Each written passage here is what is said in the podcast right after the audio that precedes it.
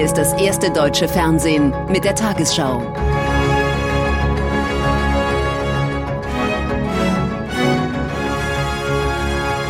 Heute im Studio Julia Niharika-Sen.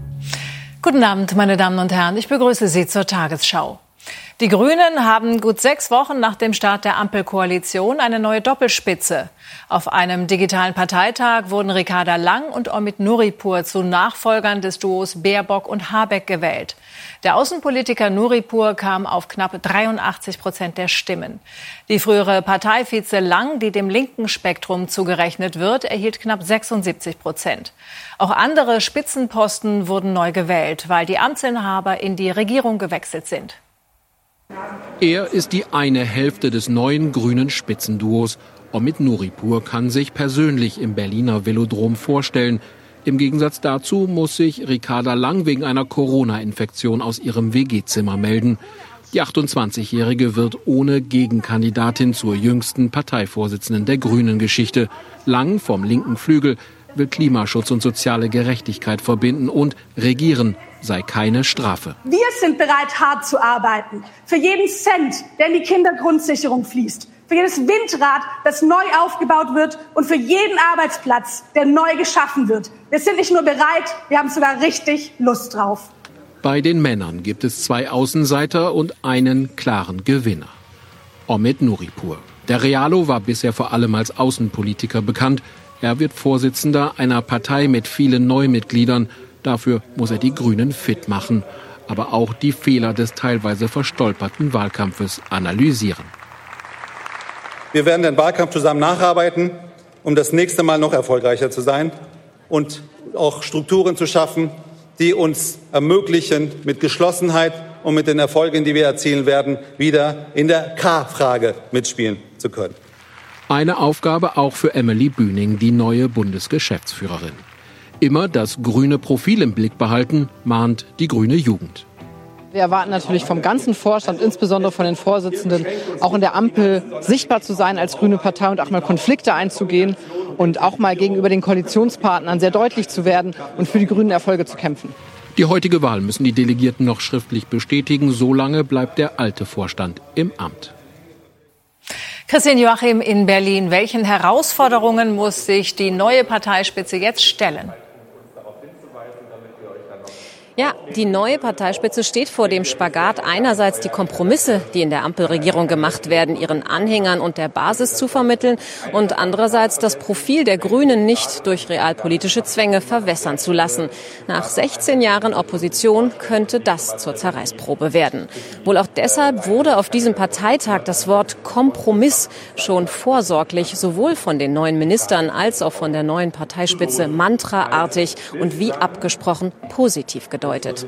Ricarda Lang und Omid Nuripur haben betont, ihre Wählerbasis weiter verbreitern zu wollen. Doch dafür braucht es vor allem mehr sozialpolitische Glaubwürdigkeit der Partei, um, wie es Nuripur als Ziel formuliert hat, die SPD als Partei der linken Mitte abzulösen. Die Gefahr besteht aber, dass ein höherer Mindestlohn oder die Kindergrundsicherung bei der SPD einzahlen und enttäuschte Erwartungen beim Klimaschutz allein bei den Grünen landen.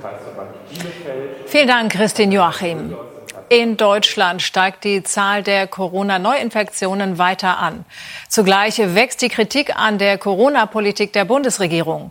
Der Präsident des Deutschen Städtetags Lewe etwa bemängelt, bei der geplanten einrichtungsbezogenen Impfpflicht könnten Arbeitgeber und Beschäftigte nicht klar erkennen, in welchen Fällen ungeimpfte ihre Tätigkeit nicht mehr ausüben dürften. Ohne diese Angaben könnte die Impfpflicht aber nicht ihre Wirkung entfalten, sagte der CDU-Politiker der Rheinischen Rheinischen Post. Ohne Impfung dürfen Pflegekräfte bald nicht mehr arbeiten, wenn die einrichtungsbezogene Impfpflicht in Kraft tritt. Unklar ist allerdings noch immer, wie genau das bundeseinheitliche Gesetz umgesetzt werden soll. Der Städtetag kritisiert, das Gesetz sei noch nicht vollständig ausgereift. Die Regelungen müssen plausibel sein. Und das macht uns Sorge, denn äh, das soll ja schon äh, ab dem 16. März gelten. Ähm, so wie es geregelt ist, ist viel zu viel unklar. Wir wissen nicht genau, welche Gruppen davon betroffen sind, welche Ausnahmen es gibt. Der Städtetag fordert, dass mit der Impfpflicht ein Arbeits- und Betretverbot in Kraft tritt. Das Gesetz sieht vor, dass das Gesundheitsamt jeden Fall überprüfen muss. Dabei arbeiten viele Gesundheitsämter jetzt schon am Limit. Das Gesetz betrifft vor allem Pflegekräfte in medizinischen Bereichen. Kritiker befürchten Kündigungen. Auch Katja ist skeptisch. Sie ist Krankenschwester auf der kardiologischen Station. Wenn die Impfpflicht kommt, sagt sie, wird sie ihren Beruf aufgeben. Sie befürchtet Nebenwirkungen. Daher sehe ich für mich die Impfung mit einem höheren Risiko behaftet, als tatsächlich an einem schweren Covid-Verlauf zu erkranken.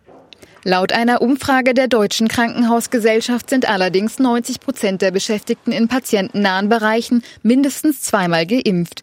Dennoch werden bei der ohnehin dünnen Personaldecke in Kliniken Probleme bei der Patientenversorgung befürchtet.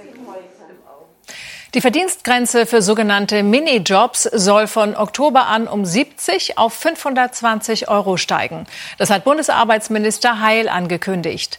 Die Anhebung werde so zeitgleich mit der geplanten Erhöhung des Mindestlohns auf 12 Euro erfolgen, sagte der SPD-Politiker den Zeitungen der neuen Berliner Redaktionsgesellschaft. Mehrere Gewerkschaften kritisierten die Pläne. Minijobs würden immer mehr reguläre Arbeitsplätze verdrängen und seien eine Teilzeitfalle vor allem für Frauen. In Italien steht Staatspräsident Mattarella nun doch für eine zweite Amtszeit bereit. Der 80-Jährige stellte sich heute nach Bitten der meisten Parteien zu einer erneuten Kandidatur zur Verfügung. Zuvor waren sieben Wahlgänge erfolglos geblieben. Am Nachmittag begann ein weiterer Wahlgang, in dem Mattarella mindestens 505 Stimmen erhalten muss. Eine Woche lang gab es kein anderes Thema. Wer wird Präsident in Italien? Ein politisches Spektakel in aller Öffentlichkeit. Manche Kandidaten erklärten vorsorglich ihren Verzicht, um in dem politischen Gezerre nicht beschädigt zu werden, wie der ehemalige Parlamentspräsident Casini. Pier Ferdinando Casini, der lange als Favorit galt. Ich bitte darum, meinen Namen aus jeglicher Diskussion zu entfernen und Staatspräsident Mattarella zu fragen, ob er sein Mandat im Interesse Italiens weiter ausüben wird. Auch der frühere Ministerpräsident Matteo Renzi spricht sich für Mattarella aus. Er werde ein großartiger Präsident sein, aber hoffentlich der letzte, der so gewählt wurde, sagte er am Abend. Sieben Wahlgänge ohne Ergebnis, viele Namen verbrannt. Die Kandidatin des Mitte-Rechts-Bündnisses, Senatspräsidentin Elisabetta Casellati, fiel im fünften Wahlgang krachend durch. Die letzten Tage haben für viele Beobachter deutlich gemacht, dass die Regierung der nationalen Einheit von Ministerpräsident Mario Draghi in Wirklichkeit sehr gespalten ist. Diese Wahlen haben eine große Polarisierung deutlich gemacht. Die politischen Kräfte, die anfangs noch bereit waren, Mario Draghi als Ministerpräsident an die Macht zu bringen, wollten jetzt bei dieser Präsidentenwahl wieder ihre alte Stärke zeigen. Am Ende gibt es wohl nur den Ausweg, dass Mattarella weitermacht. Der 80-Jährige erklärte sich bereit, noch einmal für eine zweite Amtszeit in den Präsidentenpalast zurückzukehren. Der Wahlgang dauert zur Stunde noch an. Die USA haben vor dem Hintergrund des Ukraine-Konflikts eine Entsendung weiterer Truppen nach Osteuropa angekündigt. US-Präsident Biden nannte gestern Abend in Washington allerdings keine konkrete Zahl. Anfang der Woche hatte die NATO bereits beschlossen, ihre Militärpräsenz im Osten zu verstärken. Die Allianz fürchtet eine Invasion Russlands in der Ukraine. Am Montag will der UN-Sicherheitsrat über die Krise beraten. Amerikanische Truppen bereiten sich darauf vor, nach Europa geschickt zu werden. 8500 Soldaten hatte US-Präsident Joe Biden bereits vor einigen Tagen in Alarmbereitschaft versetzt. Ich werde die Truppen kurzfristig nach Osteuropa und in die NATO-Staaten schicken. Das sei jedoch eine reine Vorsichtsmaßnahme. Russische Soldaten mit schwerem Gerät sind auch in Belarus angekommen, angeblich um an gemeinsamen Manövern teilzunehmen. Nach dem massiven Aufbau russischer Truppen an der ukrainischen Grenze warnen die USA immer dringender vor einem bevorstehenden Einmarsch.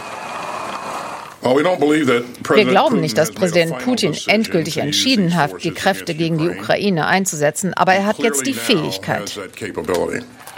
Russland beteuert immer wieder, es habe keine Absicht einzumarschieren, aber der Westen habe seine Sorge in Bezug auf die NATO-Erweiterung nicht ernst genommen. Wenn es nach uns geht, wird es keinen Krieg geben. Wir wollen nur, dass unsere Interessen nicht verletzt werden. Der ukrainische Präsident Zelensky erwartet von Russland jedoch mehr als Worte. Die Politiker sagen das immer wieder, aber sie sollten zumindest einige Schritte machen, um das zu beweisen. In der Zwischenzeit bereitet sich die Ukraine jedoch auf das Schlimmste vor. Wegen der Zuspitzung der letzten Tage haben die USA das Thema für Montag auf die Tagesordnung des UN-Sicherheitsrates gesetzt. Angesichts der Bedrohung des Friedens und der Sicherheit in Europa und der Welt sei es notwendig, eine direkte Diskussion zu führen. Um Migranten von der Einreise aus Belarus abzuhalten, hat Polen mit dem Bau eines Grenzzauns begonnen. An einigen Abschnitten hatten Soldaten bereits im Spätsommer eine provisorische Barrikade errichtet. Diese soll nun von einem mehr als fünf Meter hohen Zaun mit Bewegungsmeldern und Kameras abgelöst werden. Auch Litauen will seine Grenze nach Belarus weiter aufrüsten. Tiefe Löcher für lange Pfähle entstehen im gefrorenen Boden entlang der belarussisch-polnischen Grenze. Später soll daran ein etwa fünf Meter hoher Stahlzaun mit Bewegungsmeldern befestigt werden. Er soll Flüchtlinge und Migranten davon abhalten, nach Polen zu gelangen. Die Sperre entsteht, damit die Situation an der Grenze sicher bleibt, damit wir keine weiteren Provokationen seitens Belarus fürchten müssen. Details des künftigen Sperrverlaufs sollen geheim bleiben. Täglich versuchen zwischen 20 und 50 Menschen illegal die Grenze zu überqueren, heißt es vom polnischen Grenzschutz. Deutlich weniger als noch vor Monaten. Ihnen stehen 10.000 Grenzschutzbeamte und Soldaten gegenüber, die schon jetzt mit moderner Technik ausgerüstet sind. Und aus Lautsprechern tönt es in verschiedenen Sprachen. Die polnische Grenze ist geschlossen. Dies ist das Ende eurer Reise. Geht zurück nach Minsk. Flüchtlingshilfeorganisationen halten das mehr als 360 Millionen Euro teure Projekt für falsch. Diese Unsummen, die in diesen Mauerbau gesteckt werden, würden ausreichen, um ein funktionierendes, vernünftiges Aufnahme- und Asylsystem in Polen zu errichten. Das fehlt doch seit Jahren. Im Juni soll die Barriere fertiggestellt sein. Die polnische Regierung sieht sich als Verteidiger der EU-Außengrenze und verspricht effektiven Grenzschutz. Doch für Kritiker ist die neue Barriere kein Zeichen der Stärke, sondern des Versagens der polnischen und europäischen Flüchtlingspolitik. Zum Sport. Erstmals seit mehr als 40 Jahren hat wieder eine Australierin das prestigeträchtige Tennisturnier in Melbourne gewonnen. Die Weltranglisten-erste Ashley Barty besiegte die Außenseiterin Danielle Collins aus den USA mit 6 zu 3 und 7 zu 6. Im zweiten Satz holte Barty dabei einen Rückstand von 1 zu 5 auf und sorgte so bei den Australian Open für ein emotionales Damenfinale. Beim nordischen Kombinationsweltcup im Rahmen des Seefeld-Trippels war Vinzenz Geiger im Schlussspurt nicht zu schlagen. Auf der Schanze im österreichischen Seefeld lag der Oberstdorfer nach dem Springen noch auf Rang 5. Auf der 10-Kilometer-Strecke entwickelte sich ein spannendes Rennen, das erst auf den letzten Metern entschieden wurde. Geiger war da stärker als der zweitplatzierte Österreicher Lamparter. Damit geht Vinzenz Geiger als Führender in den letzten von drei Wettkampftagen um das Seefeld-Trippel. Auf die Plätze 4, 5 und 6 kamen die deutschen Frenzel, Weber und Schmid. Und hier die Lottozahlen. 2, 3, 15, 17, 24, 26. Superzahl 7. Diese Angaben sind wie immer ohne Gewähr. Weitere Gewinnzahlen finden Sie auf tagesschau.de und im ARD-Text ab Tafel 580. Und nun die Wettervorhersage für morgen Sonntag, den 30. Januar. Der Sturm erreicht heute Nacht seinen Höhepunkt und an der Nordsee sowie im Hamburger Elbegebiet muss mit einer Sturmflut gerechnet werden. Auch sonst kann der Sturm mit bis zu 120 Kilometern in der Stunde im Norden und Nordosten schwere Schäden anrichten. Es bestehen entsprechende Unwetterwarnungen des deutschen Wetterdienstes. Außerdem ziehen heute Nacht teilweise kräftige Regen- und Graupelschauer von Nordwesten in den Südosten. Oberhalb von etwa 400 Metern fällt Schnee. Dahinter reißt die Wolkendecke auf und morgen erwartet uns vielerorts freundliches Wetter. Vor allem im Norden scheint öfter die Sonne. Dort sowie im Nordosten bleibt es zunächst noch stürmisch. Im Osten und Süden sind stellenweise auch noch Schnee oder Regenschauer unterwegs. An den Alpen heute Nacht leichter, Frost sonst 6 bis 0 Grad. Morgen im Osten Werte um 0, am Rhein um 10 Grad.